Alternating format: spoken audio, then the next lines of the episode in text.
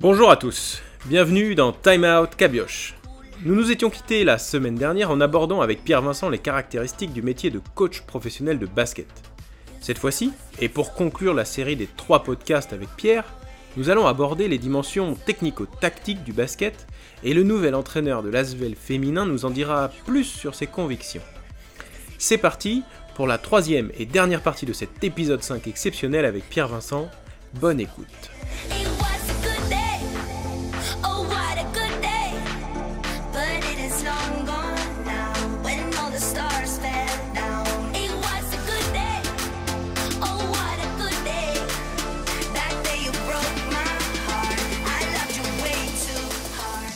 On enchaîne, Pierre, euh, pour cette troisième partie et on va parler un peu technico-tactique. Alors on sait que tu es l'un des coachs les plus pointus techniquement, tactiquement au monde.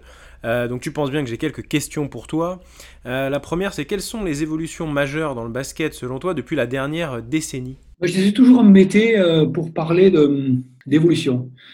Parce qu'il euh, n'existe pas un basket, il existe des baskets. Et je pense qu'il est important de bien maîtriser son sujet. On en revient sur le contenu. Parce que le contenu te permet d'adapter euh, tes connaissances au niveau de pratique. C'est-à-dire que euh, défendre le pick and roll en Ligue féminine deuxième division et défendre le pick and roll en WNBA, par exemple, ou en NBA, c'est totalement différent. Donc, pas, ça ne veut pas dire parce que parfois, on a tendance à penser que c'est ouais, que c'est le haut niveau et que eux ils font mieux. Non, non, c'est pas vrai. Moi, j'en vois des matchs. Je vois des choses qui sont qui sont pas de qualité au sens où je l'entends. La qualité pour nous, c'est la perfection. Nous, on fantasme tous les jours. On voudrait que ce soit parfait. Ça n'est jamais parfait. Donc euh, là, j'ai regardé, euh, j'ai regardé les fesses. Euh, je crois que c'est la, c'est la finale peut-être où j'ai vu des erreurs sur des, des, choses qui me paraissaient évidentes, quoi, qui pour moi sont des grosses erreurs. Bon, c'est les mecs qui sont champions en Euroleague. donc on a tendance à penser que là, ils font pas d'erreur, que c'est parfait, et que là, les tendances actuelles se développent là. Non. Je, crois qu'il faut avoir une connaissance large de ce qui peut se faire. On voit des choses, il faut essayer de comprendre. Euh, la grande chance que j'ai eue, moi, quand j'étais jeune entraîneur, c'est que j'étais tout seul. Dans mon village, ici, à Ilas, euh, sans, il n'y avait pas de télé, euh, il n'y avait pas de télé, il n'y avait pas de match à la télé, il y avait très peu de bouquins, de documents, il y en avait, mais aux États-Unis, etc. j'ai su après, mais et donc je regardais les matchs, je faisais pause, quand il y en avait, et j'essayais de comprendre pourquoi il faisait ce qu'il faisait. Pourquoi un joueur intérieur, quand il prend la balle, il tourne la tête à l'intérieur Pourquoi il fait ça? Parce que moi, on ne me l'avait pas appris. Et je dis, soit il a une tortille de colis, soit il a des idées. Et alors, tu réfléchis, tu dis, mais s'il tourne la tête là, c'est peut-être parce qu'il peut voir un peu le jeu. Ah, c'est pas con ça. Mais on ne l'a pas appris. Et donc, entraîner, c'est ça. C'est observer.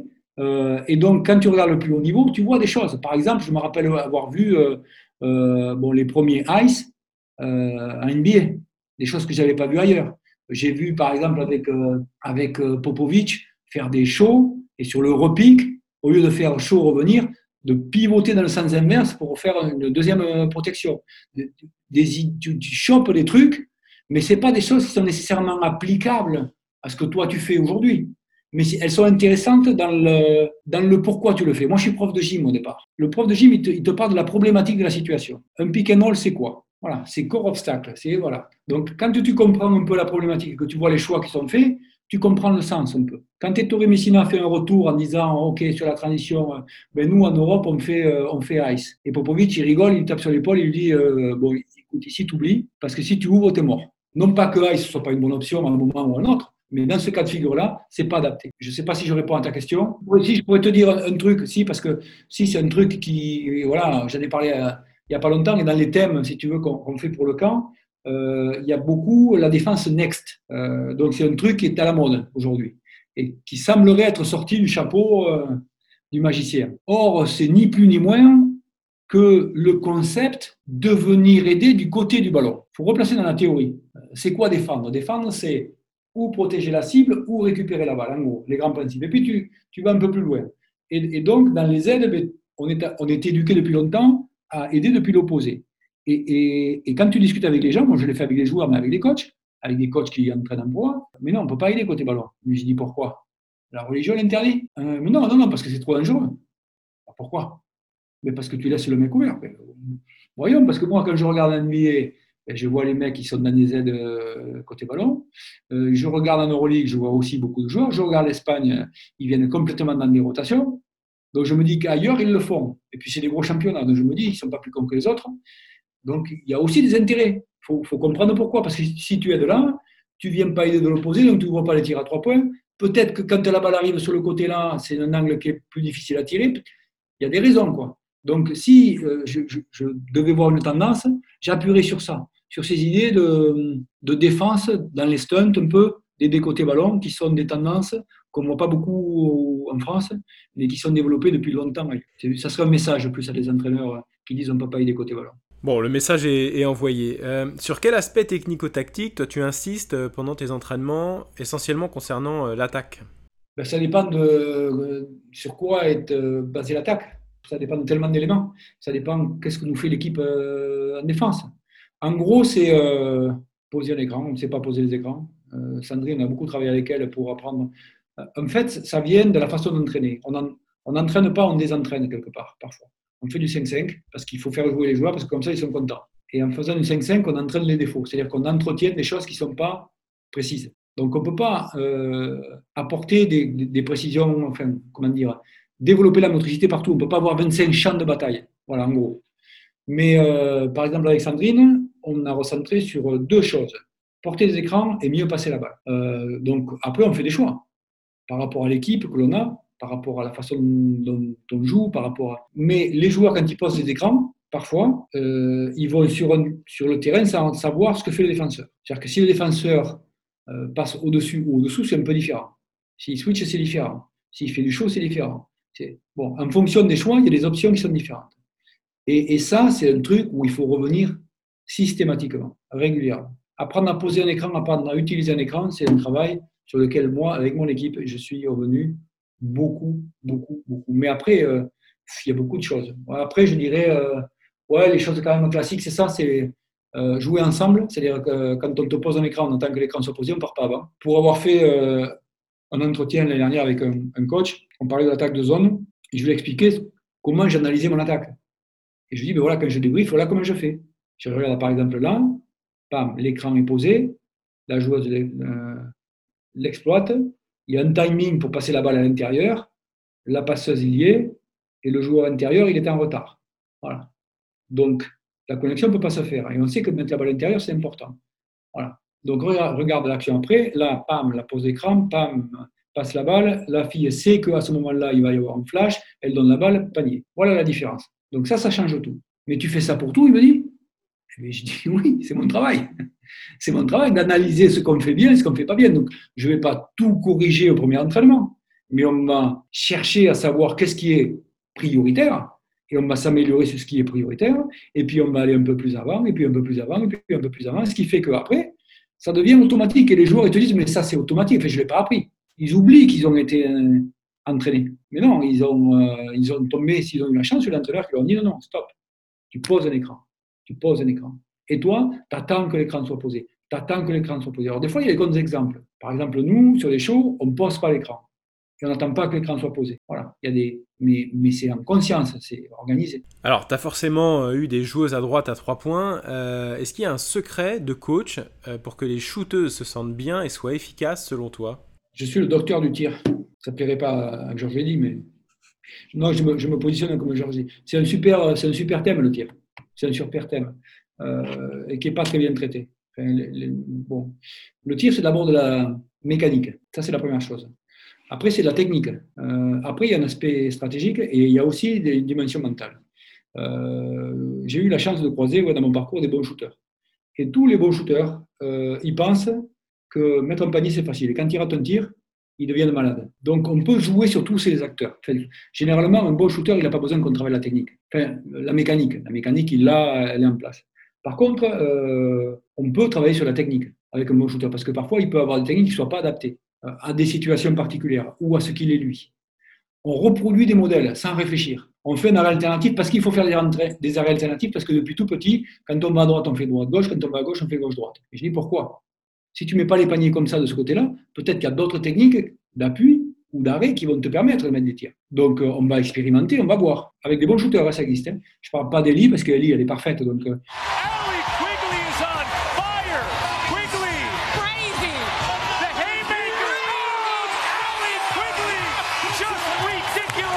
Après, il y a la dimension mentale. Ils ont besoin d'être rassurés et de comprendre qu'ils peuvent aussi rater les tirs.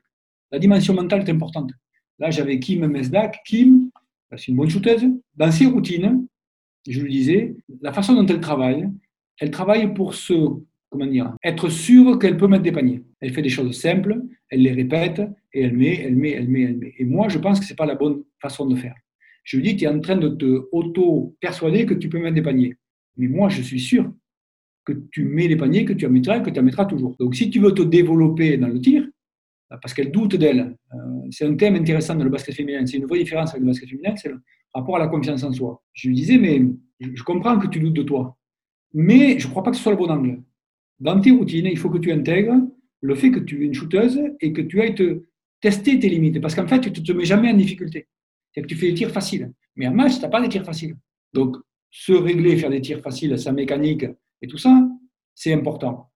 Mais tirer dans une situation de déséquilibre après une fête, etc., c'est tout aussi important. Et si tu ne travailles pas ça, et si tu n'acceptes pas le fait que dans ces situations-là, tu rates un peu plus, ben, tu ne progresseras pas. Et les shooters, ils ont besoin d'être réassurés pareil.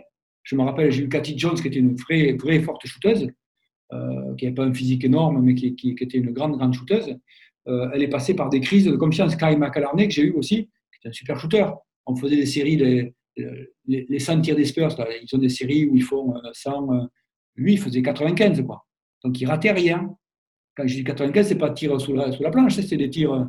Il y a, je crois, il doit y avoir une trentaine de tirs arrêtés. Et après, tout est en mouvement, en pleine balle, tout ça. Il ratait pas. Donc, c'est un tireur exceptionnel. Et il a eu des crises où il ne mettait pas. Et les forts tireurs, ils, peuvent, ils, crisent parce qu'ils ne conçoivent pas, j'ai eu avec Eli pareil, hein. j'ai eu le, même cas avec Eli, ils ne conçoivent pas que mettre un panier, c'est difficile. Pour eux, ce n'est pas acceptable. Ils sont ouverts et doivent marquer. Et donc, il y a un vrai travail de rapport à la confiance important. Des fois, ça se joue à rien. Je me rappelle, euh, Cathy Jones, elle était en crise comme ça. Elle m'avait dit, ouais, mais mon coach avant, euh, il me bougeait un peu. en gros, tu veux que je te bouge. C'est ça ben euh, ouais, s'il faut, enfin, bon, toi, tu, tu me dis qu'il faut que je continue à tirer à l'entraînement, tu me dis que je sélectionne bien le tir, mais je ne le mets pas. Bon, tu es super positif, ok, pas de problème.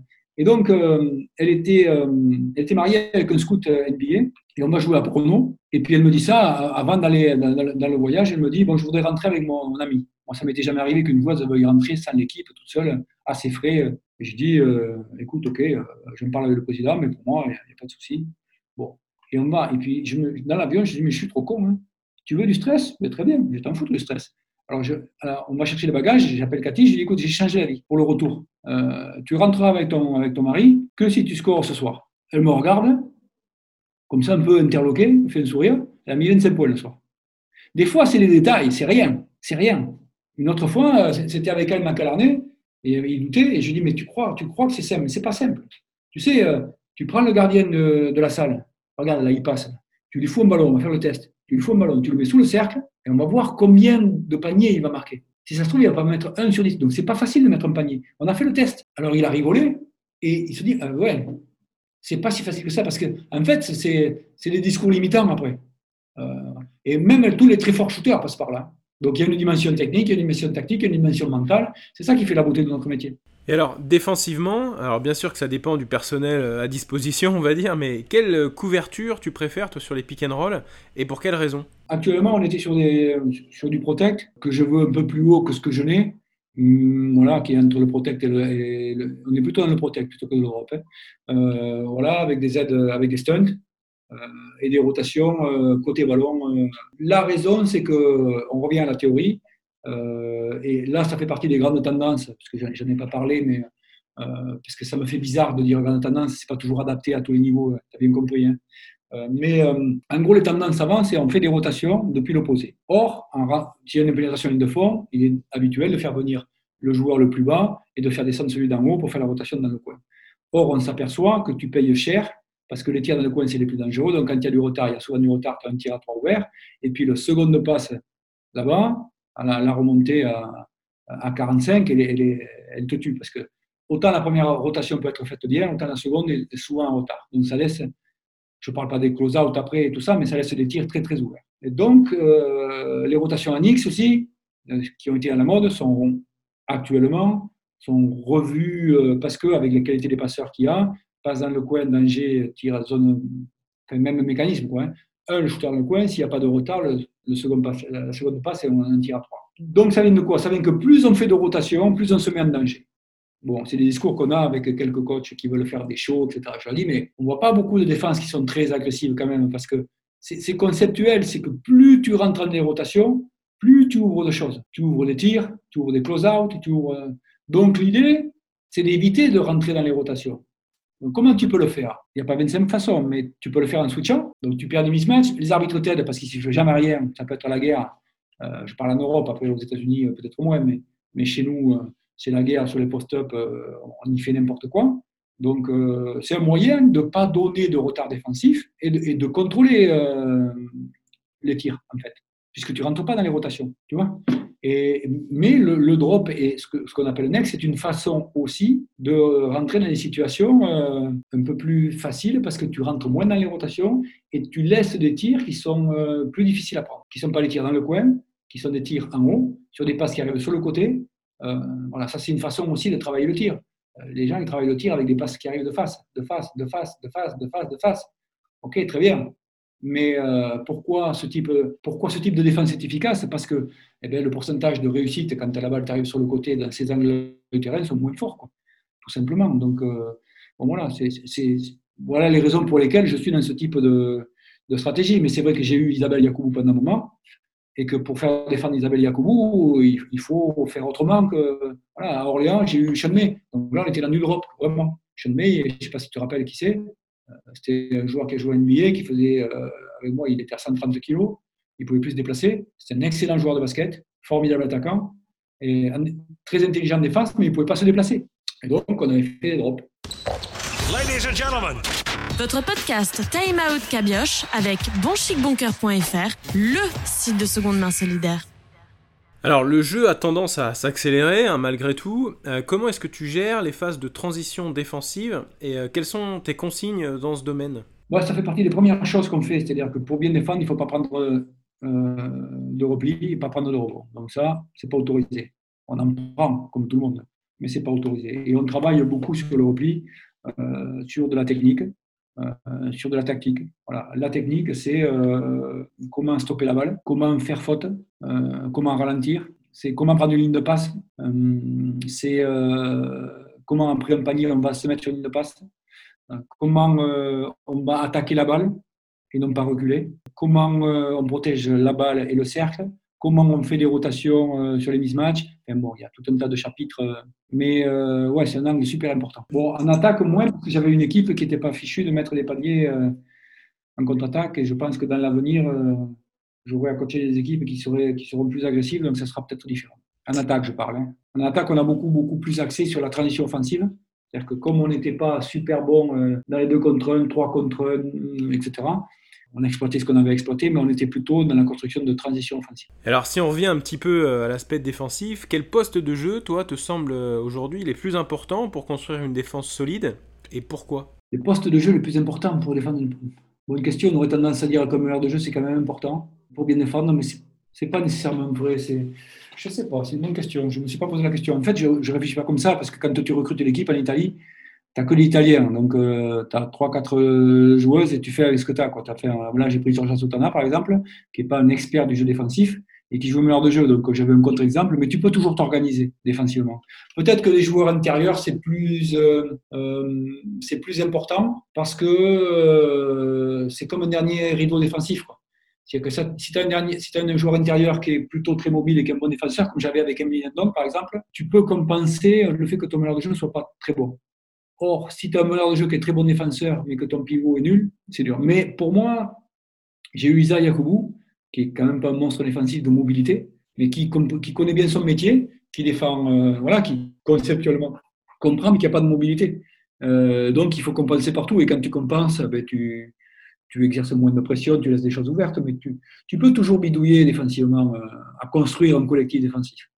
Voilà. Mais peut-être en y réfléchissant, ce serait, ce serait un joueur intérieur pour les raisons dont je t'ai parlé. D'accord. Alors, si on parle un petit peu de, scouting maintenant, euh, est-ce que tu penses qu'il faille donner beaucoup d'informations aux joueuses dans le scouting d'avant-match?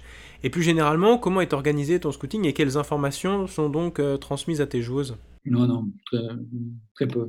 Très peu. Il y a les concepts collectifs. Bon, ça, ouais, mais ça, c'est des choses qu'on travaille tous les jours. Et euh, en fait, bon, les filles savent ce qu'on fait. Quoi. Donc après, on a des variations dans les options défensives. Là, on était sur des shows, show over, under sur les côtés, protection dans l'axe. Après, sur des, des pics elbow, quand j'ai dis côté, c'était vraiment proche de la sideline. Hein. Quand c'est des pics qui sont dans le coin, tout ça, on, sortait un peu plus agressif. On a été exposé très peu. Et on n'avait pas de, de, variété sur des, des, shows, des ice, etc. Sauf, on en faisait, mais que on jouait Bishop, qui est une shoot à trois points, on a fait des, des shows under sur elle, mais bon, les grandes, je veux dire, c'est peanuts sur l'ensemble de la saison, c'est 5%, quoi, c'est rien. On travaille tout par contre en attaque. Donc on, le travaille, mais on reste sur nos, sur nos basiques défensifs. Donc en fait, c'est toujours la même chose. Après, les informations qu'on va donner, c'est OK, la meneuse, quand elle joue le pic, elle tire. Ou quand la meneuse, elle joue le pic, elle drive. C'est pas pareil. Expliquer ça à des joueuses que quand on défend le numéro 8 ou le numéro 9, c'est pas pareil, c'est pas simple. Parce que coach, on fait quoi? On fait protect ou on fait pas protect? Oui, on fait protect, mais on va pas protéger pareil sur le shooter que protéger pareil sur quelqu'un qui va au panier. Ah, bizarre ça. Non, c'est pas, pas bizarre, c'est assez simple à comprendre. Et par exemple, tu, la fille, elle pénètre, elle passe jamais la balle. Donc pourquoi tu resterais sur ta joueuse côté ballon puisque jamais elle passe la balle?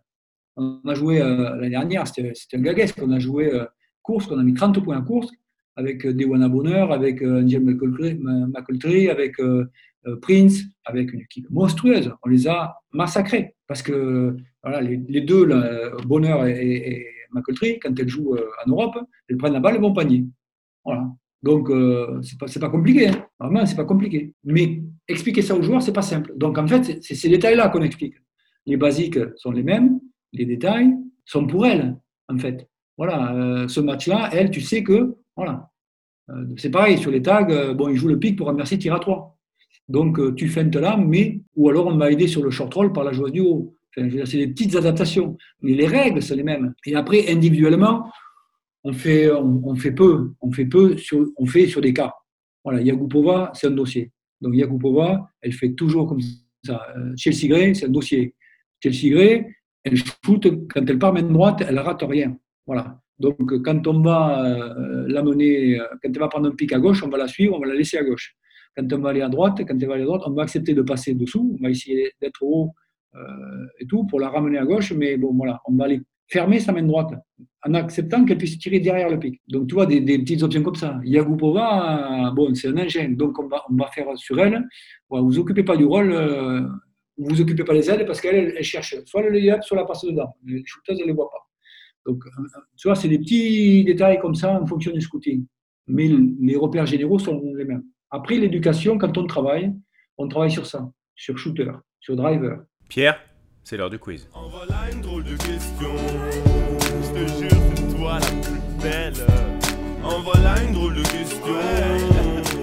Alors sur ce deuxième quiz, c'est la compétition. 45 secondes pour répondre à un maximum de questions. Euh, le score à battre est de 5 bonnes réponses. C'était Edwige Lawson-White qui avait établi ce record dans un podcast précédent. On va voir si tu peux battre ton ancienne meneuse de jeu en équipe de France. Euh, est-ce que tu es fort dans les quiz en général Non, nul. Bon, à chaque fois que je pose la question, euh, tout le monde me dit ça. Euh, mais c'est pas grave, on va essayer quand même. je rappelle que tu peux passer la question. Si tu connais pas la réponse, tu peux passer à la, question suivante. On y va, c'est parti. Qui est la nouvelle coach du Seattle Storm en WNBA Queen. En quelle année a été drafté Kevin Garnett Aucune idée.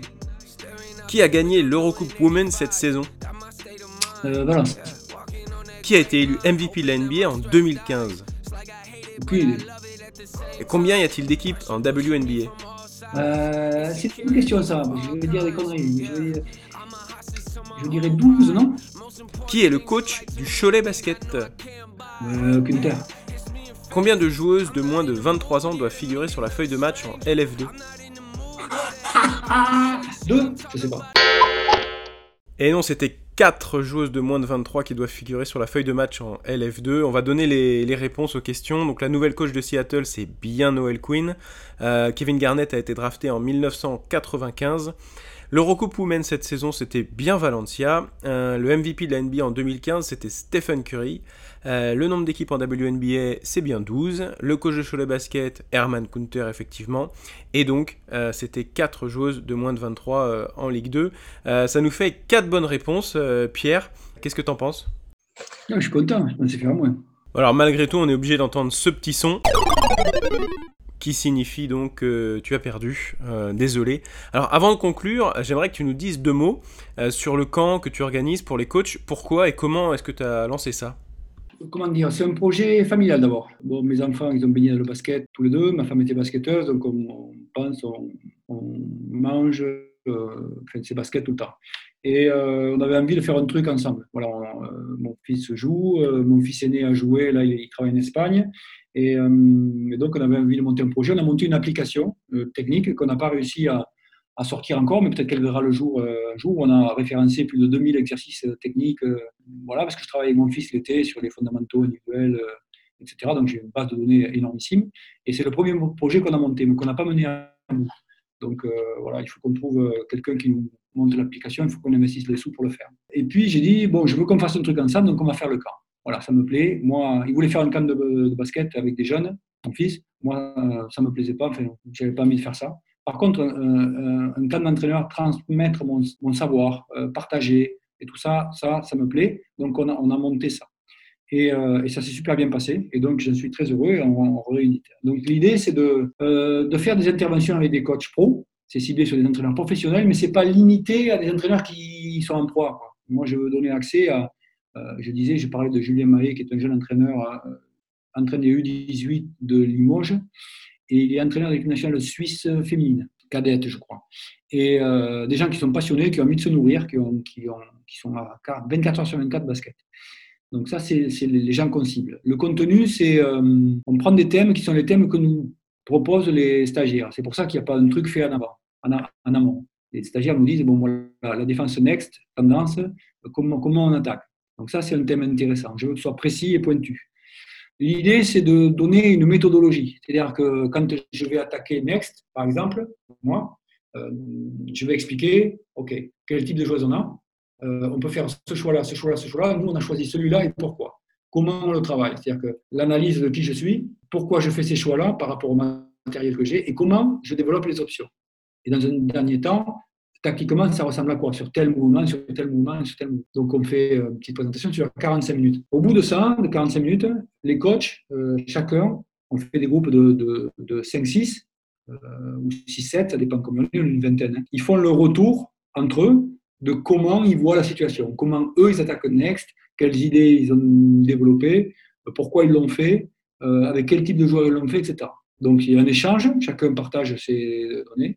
Et dans un troisième temps, qui dure encore une heure, on fait un retour devant tout le monde où on va exposer pour que tout le monde ait connaissance de tout ce qui a été évoqué. En gros, c'est arrêter de m'emmerder avec le management, parlons de technique, parlons de tactique. Euh, il y a des milliards de choses à faire sur toutes les options. On ne les connaît pas toutes, on, les, voilà, on en découvre tous les jours. Euh, ça donne des idées en fonction des joueurs que vous avez. Vous allez voir, vous allez tester ça, tester ça, tester ça. Mais si tu ne sais pas, si tu n'as pas évoqué, tu ne vas pas y penser nécessairement, donc c'est intéressant pour ça. Et cette année, euh, j'ai cédé à la tentation de faire euh, un travail sur la préparation mentale. Donc en plus, on va faire euh, deux soirées avec Virginie Niquez sur la préparation mentale, mais dans le même concept. C'est-à-dire qu'on va traiter de deux thèmes qu'ils choisissent, qu'ils vont déterminer. Elle va faire une petite capsule de présentation théorique sur, avant qu'ils ne viennent, sur qu'est-ce que c'est que le thème, ça fait appel à quelle dimension de la préparation mentale. On va partager nos expériences. Et quand on va faire le retour devant tout le monde, elle, elle va pondérer derrière en argumentant euh, et en traitant euh, de façon théorique tous les thèmes. J'ai cédé à la pression de mes collègues parce que je ne veux pas être un taliban de, de la technique, mais voilà. Bon, un gros programme donc pour ce camp. Euh, voilà, Pierre, c'est terminé. Je voudrais te remercier encore pour ta venue dans le podcast. Euh, j'espère que tu auras apprécié le moment. Euh, en tout cas, les deux premières parties ont beaucoup plu à nos auditeurs. la troisième va très certainement leur plaire, j'en suis certain. si tu avais un mot de la fin, peu importe le sujet, quel serait-il? Fidèle à, ce que je t'ai dit, c'est travaillons les gars, travaillons. Merci Pierre. Euh, je vous rappelle que ce podcast est disponible sur vos plateformes d'écoute euh, Anchor, Spotify, Google Podcast, Apple Podcast, Deezer notamment. Euh, vous pouvez également nous rejoindre sur la page Facebook du podcast et sur Twitter. On se quitte avec cette chanson que vous entendez depuis quelques instants déjà, choisie par Pierre, Toi là-haut de Claude Nougaro, et on se retrouve dans deux semaines. D'ici là, portez-vous bien. Salut Pierre Salut Envoie le bonjour à James. Ciao Le bon Dieu, vous y croyez-vous? Moi parfois pas beaucoup. Mais mon père y croyait, Alors comme mon père est mort, je prie mon père. Toi là-haut, mon père qui es aux cieux, moi tout bas,